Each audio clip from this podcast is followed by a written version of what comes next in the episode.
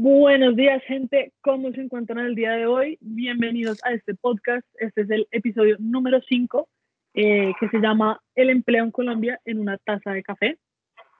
Eh, bueno, mi nombre es Mariana Infante. Hoy me encuentro junto a María Camila Herrera. Somos estudiantes de 11 del Colegio Gimnasio Femenino. Y hoy en este episodio les vamos a hablar sobre la ODS número 8 que se llama Crecimiento Económico y Trabajo Decente.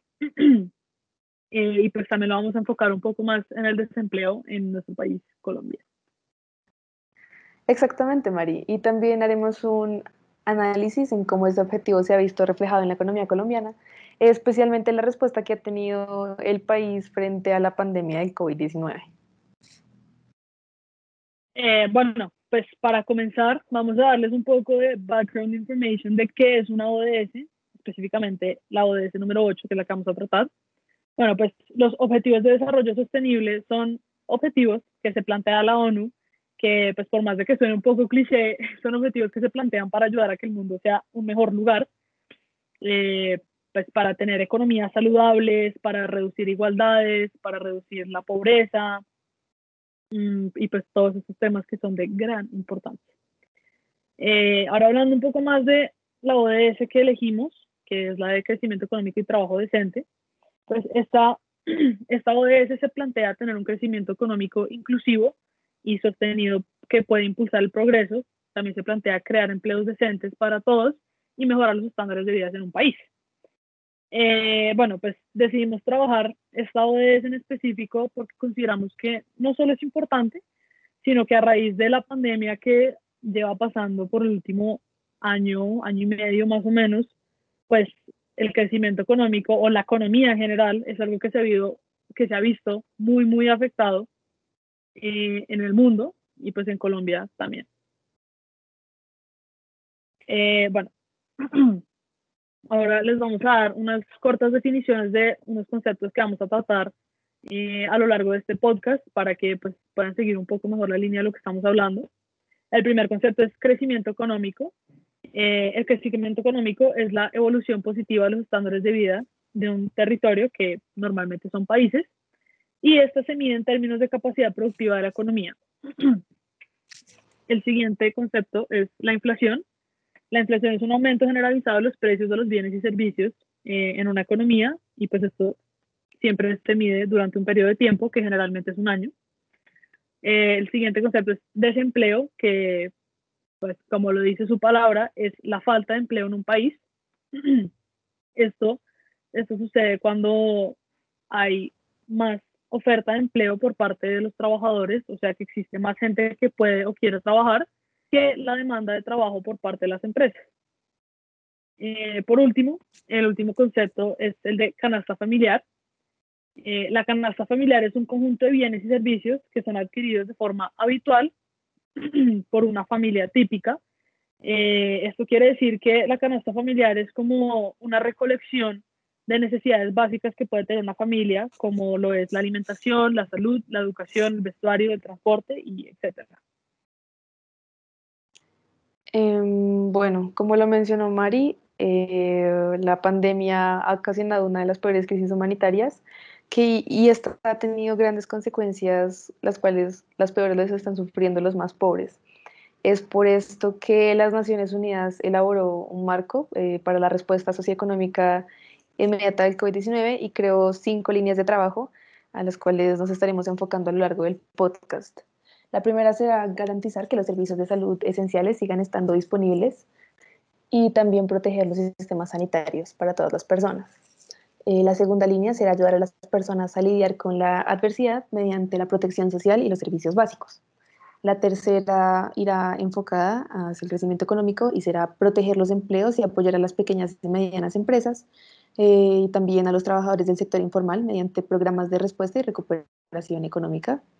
Eh, también está la cuarta, que es orientar el aumento necesario de estímulos fiscales y financieros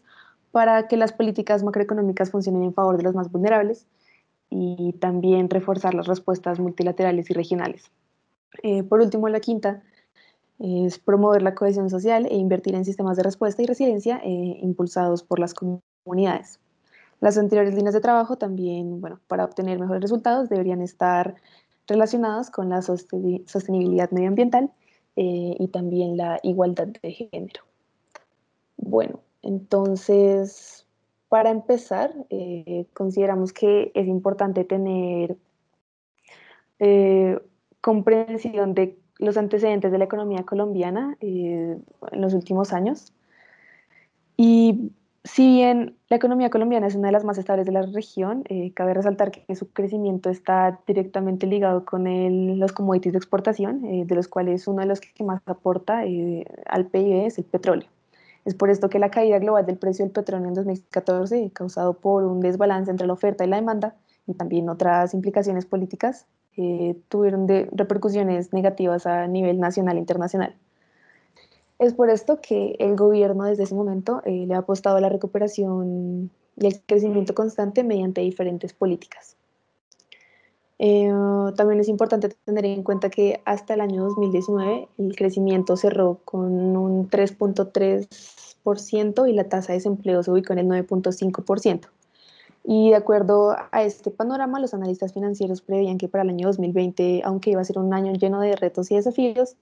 Iba a ser eh, también un año de ajuste para diversos sectores de la economía colombiana, generando incluso una disminución significativa en la tasa de desempleo, que pues son productos de los esfuerzos del gobierno que se vienen implementando desde el 2018. Eh, sin embargo, bueno, con la llegada de, la primera, de las primeras cuarentenas en el mes de marzo, eh, el panorama cambió completamente y pues nos tomó a todos por sorpresa.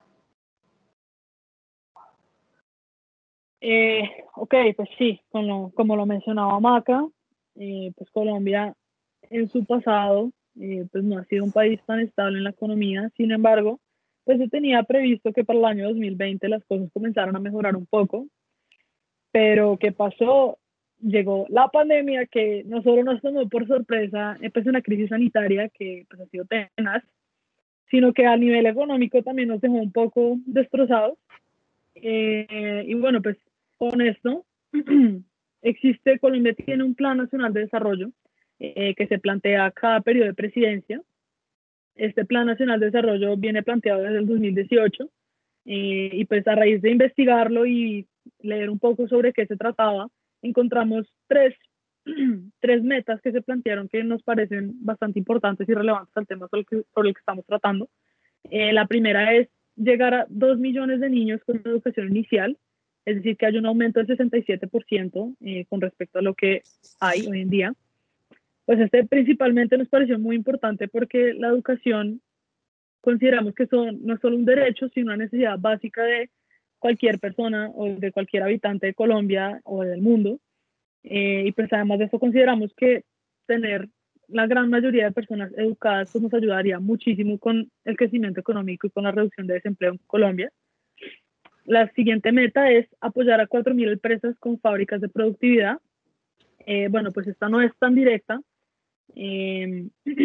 al, pues, al crecimiento económico, pero digamos, si el gobierno toma la decisión de apoyar empresas, además una gran cantidad como lo son 4.000, eh, sobre todo empresas de fábricas que cuentan con gastos bastante elevados, pues esto nos, nos podría dar un pronóstico de que la economía crecería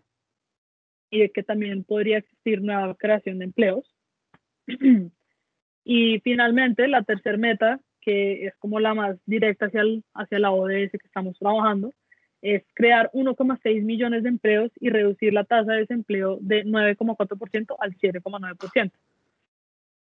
Eh, bueno, pues como vemos aquí, Colombia no es que tenga una tasa excesivamente alta de desempleo en estos momentos, sin embargo, podemos ver que esta tasa no es completamente real, ya que en Colombia existe una gran, gran, gran cantidad de eh, desempleo oculto, sobre todo, sobre todo trabajo informal, eh, que pues de eso les vamos a hablar un poco más adelante. Junto con el Plan de, Nacional de Desarrollo que venía mencionando Mari, está el Plan de Inversión. Em, y en el gobierno actual se incluían tres postulados importantes, los cuales son legalidad, equidad y emprendimiento. De acuerdo a esto, se asignó un monto para el plan de inversiones hasta el 2022. Eh, sin embargo, con la llegada de la pandemia, este plan tuvo que adaptarse totalmente, pues los recursos fueron destinados y priorizados para mejorar el sistema de salud, eh, invertir en los hospitales y pues reforzar para que las consecuencias, aunque eran inevitables, se vieran reducidas. Eh, bueno, pues siguiendo un poco más la línea del PND, eh, pues como mencionamos anteriormente, este viene planteado desde el 2018 y pues con lo que pasó en el 2020 de el COVID, pues tuvieron que haber ciertas plantaciones nuevas de objetivos y acá les vamos a exponer dos, dos objetivos nuevos que se plantearon, que se planteó el PND eh, pues para ayudar con la situación en Colombia. El primero se llama Nuevas obligaciones para las agencias de generación y colocación de empleo. Bueno, este objetivo establece eh, dos obligaciones para las agencias. Eh, la primera siendo articulación con la red de prestadores de servicio público de empleo y la segunda siendo el reporte de las vacantes al sistema de información administrado por la Unidad Administrativa Especial del Servicio Público de Empleo. Eh, pues bueno, esta meta no es tan directamente relacionada con el desempleo y con el crecimiento económico, sin embargo, eh, pues esta nos ayuda, nos ayuda a que las personas que están prestando empleo o que las em, las empresas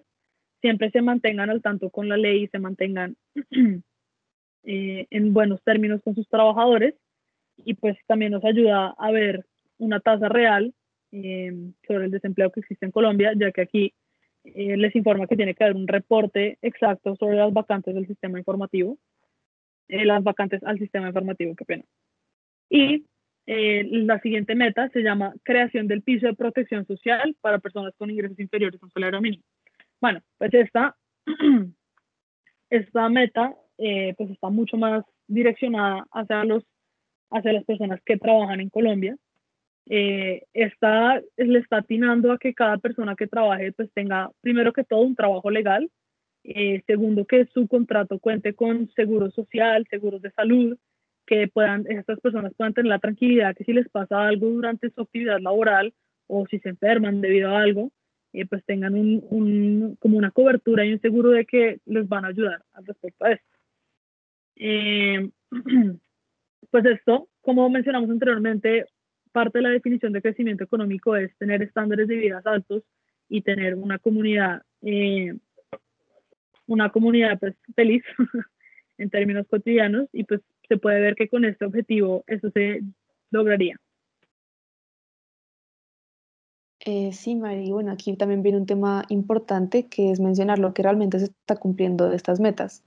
Eh, entonces, de acuerdo con un documento revelado por la ONG, el 66% de los colombianos no tienen un contrato legal, eh, bueno, y aunque lo tengan, no gozan de las garantías de protección social que exige la ley, o sea, es lo mínimo lo que hace que también se, les considere como trabajadores informales. Esto es un problema muy grave, si lo vemos, pues eh, hay un porcentaje del salario de cada colombiano eh, que debe ir eh, hacia su pensión y otro porcentaje hacia el sistema de salud. Em, si los contratos no ofrecen esta garantía, pues esto tendrá como consecuencias en la estabilidad a futuro ya que las personas no contarán como con lo mínimo para su calidad de vida y pues también como representa un reto para cumplir el objetivo de desarrollo sostenible que es trabajo decente. Entonces, una de las explicaciones dadas por la organización es que casi la mitad de la fuerza laboral dura vinculada, eh, solamente dura vinculada en un trabajo formal entre 7 y 11 meses y pues este es un periodo muy corto de tiempo si se toma en cuenta que a largo plazo las personas eh, tendrán que seguir buscando trabajo y habrán como largos periodos de desempleo. Al mismo tiempo, la investigación también indica que la edad juega un papel determinante en la informalidad eh, y esto se evidencia en que los jóvenes son como los más propensos a entrar a la informalidad, eh, aunque bueno, en la siguiente etapa la los trabajadores alcanzarán los mayores niveles de experiencia y educación, es decir, se trata de su fase más productiva, sin embargo, entre los 40 y los 50 años el índice empieza nuevamente a subir. Eh, bueno, pues sí, con esto que hablaba Maca, y como lo hemos mencionado antes, la informalidad en el empleo en Colombia pues es uno de los obstáculos más, más grandes que tiene el país para lograr cumplir el objetivo de trabajo docente y crecimiento económico. Y pues entrando un poco más en detalle sobre la informalidad en Colombia, eh, en mayo la informalidad laboral en las 23 ciudades principales del país bajó del 1,1% respecto al mismo mes de 2019 eh, y esta tasa pasó del 47,9% al 46,8%. Sin embargo, este resultado no se debe a que hubiese un incremento en el número de personas que están trabajando formalmente, eh, que pueden gozar de un contrato que les garantiza el acceso a la seguridad social, sino esto, pues esta cifra se debe al aumento significativo del desempleo que se vivió en mayo, cuando la tasa llegó a un 21,4%. Eh, y pues esto fue claramente por consecuencia de la pandemia. Eh, además de esto, según el DANE, mientras que en mayo de 2019 el número de personas ocupadas en las 23 ciudades capitales del país era 11,9 millones, en el mismo periodo del 2020 bajó a 9,1 millones de personas. Eh, bueno, pues también siguiendo con esto, sobre este punto, la mayoría de nuevos desempleados se concentran en el mercado informal, eh, específicamente fueron 1,4 millones de personas, pero los nuevos desempleados formales no estuvieron muy alejados de esta cifra, pues también se calcula que en mayo perdieron su trabajo 1,3 millones de trabajadores que sí gozaban de un contrato legal y, y pues de los beneficios que tenía este. Y finalmente, en mayo, 4,8 millones de personas estaban trabajando en la formalidad y 4,3 millones en la informalidad. Bueno, pues teniendo en cuenta estos datos, eh, a mí me deja un poco sorprendida la cantidad de personas que tienen trabajo informal en Colombia pues la diferencia son solamente 500 mil personas, que suena como mucho, pero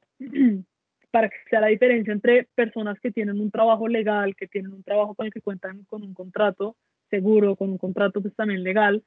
a personas que no tienen ninguno de estos beneficios, pues se me hace que es algo bastante, bastante loco. Sí, Marisa, totalmente de acuerdo.